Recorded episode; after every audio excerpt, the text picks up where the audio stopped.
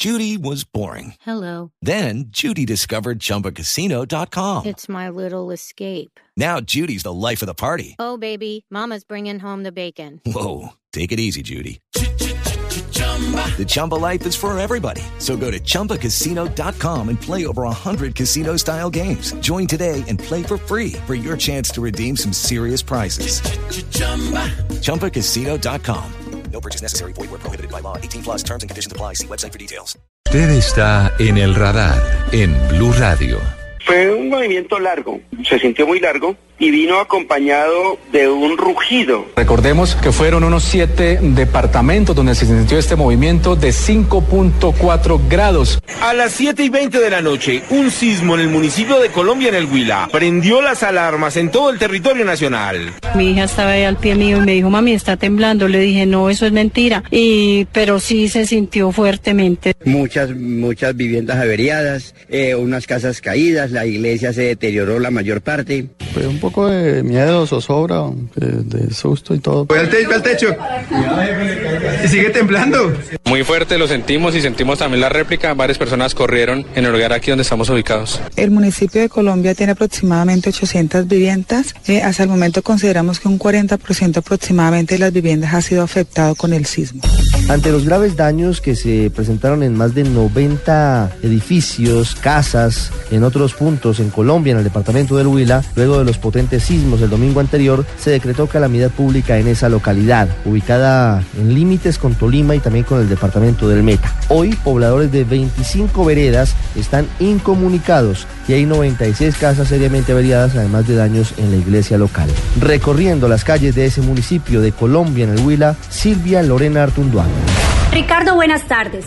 Susto, casas averiadas y evacuaciones dejaron los dos potentes sismos que se sintieron con gran intensidad en los municipios del norte del Huila. Horas después del temblor, Blue Radio llegó a Colombia, municipio ubicado a 87 kilómetros de Neiva, epicentro del movimiento de 5.4 y 5 grados de magnitud que afectó un total de 96 viviendas, además de la torre de la iglesia y dos carreteras. Carlos Iván Márquez, director de la Unidad Nacional de Gestión del Riesgo. Son alrededor de unas 96 viviendas, 40 tienen una afectación leve, 16 tienen una afectación moderada y un, otras 40 una afectación más fuerte. Durante los dos sismos registrados, habitantes de la localidad aseguraron que además del movimiento telúrico se escucharon ruidos muy extraños.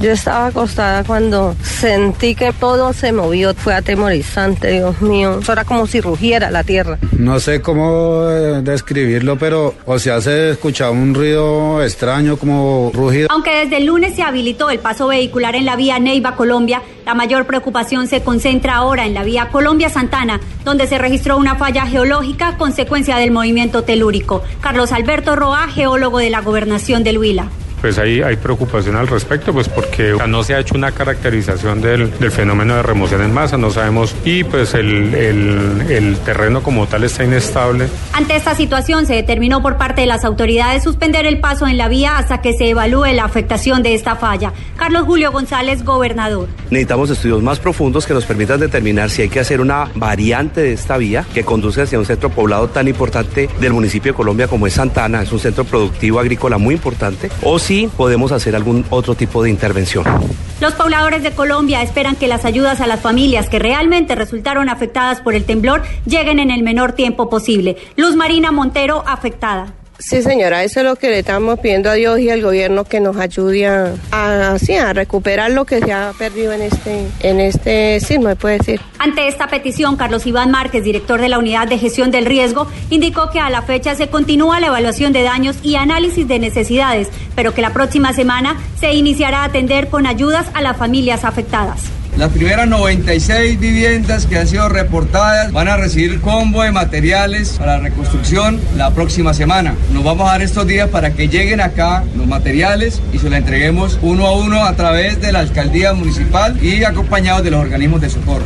La emergencia en el municipio de Colombia se atenderá a través de la declaratoria de calamidad pública como un mecanismo que permita resolver a fondo todas las consecuencias que dejó el sismo del pasado domingo. Este es un informe especial de Silvia Lorena Artunduaga para el radar de Blue Radio.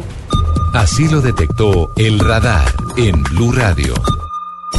Hace casi una semana, el domingo anterior, en la noche, los colombianos nos vimos sacudidos por dos sismos de mediana intensidad, pero que de nuevo nos pusieron en alerta y sobre todo para saber si estamos o no preparados para un sismo de gran magnitud. Estos dos temblores tuvieron como epicentro los límites entre tres departamentos, el Huila, el Tolima y el departamento del Meta. La población más afectada fue el municipio de Colombia, en el Huila, donde más de 90 casas resultaron afectadas por estos sismos, que tuvieron magnitudes de entre 5 y 5.4 grados.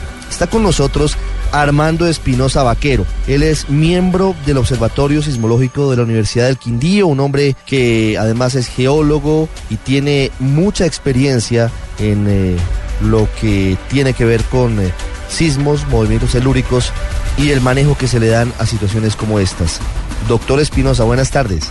Buenas tardes y gracias por invitarme. Doctor Espinosa, como lo decía al comienzo de esta charla, nos asustamos el domingo. Salieron muchas personas de sus casas, de sus apartamentos. ¿Eso nos indica que quizás no estamos preparados o por el contrario, que sí sabemos cómo actuar en caso de un movimiento telúrico?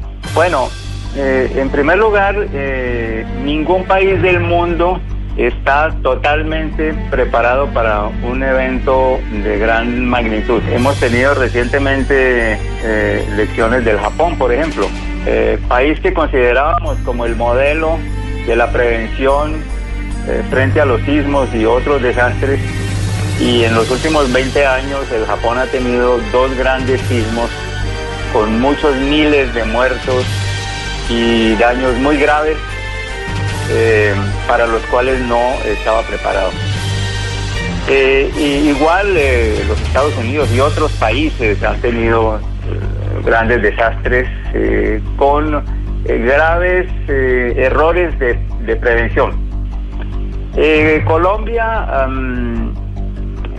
a ver, podríamos decir que hemos mejorado mucho si miramos la situación de hace 20 o 30 años, eh, cuando el terremoto de Popayán y otros sismos causaron muchos daños, eh, pero eh, hay muchos temas en los cuales no estamos preparados y son muchísimos. ¿Como cuáles, doctor Espinosa? Miremos, miremos primero los progresos que se han hecho en los últimos años. De acuerdo. tenemos hoy en día gracias al terremoto de Popayán y a otros eh, eventos desastrosos, tenemos hoy en día un código de construcciones sismoresistentes que es muy bueno en el, en el papel, digamos, es, un trabajo muy bien hecho desde muchos años, que fue promulgado en 1984 y que ha sido mejorado en 1998 y en 2010. Y podemos esperar las construcciones posteriores a 1984 y especialmente las de los últimos años eh, han seguido el código, al menos los edificios de, cierta, de cierto tamaño, y que en un eh, próximo sismo eh, esos edificios van a responder bien, van a soportar el sismo y que no vamos a tener, eh, al menos no vamos a tener pérdidas de vidas en ese tipo de construcción. Eh, pero mm, tenemos en nuestras ciudades eh, una cantidad de, construcciones familiares, de casas en los barrios populares donde no se ha aplicado ninguna norma, donde todo se ha hecho a ojo. Y allí podemos esperar que haya muchos daños eh, en caso de un sismo, incluso un sismo que no sea de muy grandes, eh, de muy gran magnitud, digamos una magnitud 6, 6.5, eh, que es una magnitud relativamente baja, ahí podríamos tener muchos daños. Pues los sismos del pasado fin de semana en Colombia Huila, que es un municipio que tiene seguramente construcciones viejas, pues causaron daños en 90 edificaciones, por ejemplo. Sí, pero son sismos eh, eh, sismológicamente hablando muy pequeños. Una magnitud 5 eh, no debería causar daños en una región o en un país que esté bien preparado. Sí, pero desafortunadamente en Colombia tenemos que sismos pequeños como ese nos pueden causar daño. ¿En qué más estamos fallando? Doctor Espinosa, porque hablamos de lo bueno, pero además de lo no tan bueno que es, por ejemplo, que no se cumplan las normas de sismoresistencia en vivienda rural o en zonas eh, de personas de escasos recursos, ¿en qué más podemos mejorar? Hay, hay muchos eh, hay muchos errores de decisiones de política. Eh, por ejemplo, mm, una ley reciente ha ordenado que las ciudades colombianas de más de 250 mil habitantes, que de acuerdo con el Código de Construcciones Sismoresistentes, deben haber hecho un estudio local para eh, sobre los suelos para ver cómo responde la, la, ciudad ante un sismo. Es lo que se llama la microzonificación sísmica, que esos estudios deben ser actualizados.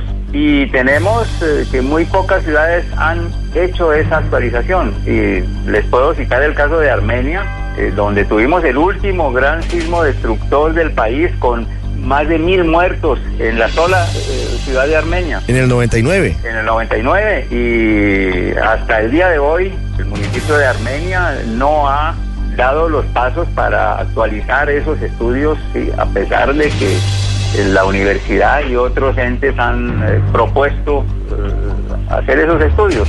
Y así hay muchas ciudades que no han actualizado sus estudios. las autoridades se cierran un poco los ojos, la comunidad también lo cierra con mucha preocupación a veces. Uno oye a la gente decir, ay, pero ¿qué pasará cuando tiemble? Y sin embargo no se hace nada. Ahí hay unos errores del Estado, unos errores a veces de las comunidades y por otro lado, eh, hay enseñanzas eh, muy claras que nos dejaron los sismos anteriores y que no han sido asimiladas. Por ejemplo, en Armenia, eh, los llenos, es decir, la intervención que el hombre ha hecho a los suelos eh, que en el sismo del 99 se vio claramente fueron causantes de muchos daños. Esos llenos se siguen haciendo y otras cosas que el sismo nos mostró que no se debían hacer, se siguen haciendo. Doctor Armando Espinosa, gracias por estos minutos para la radar de Blue Radio. Bueno, con mucho gusto. Ya regresamos a El Radar en Blue Radio.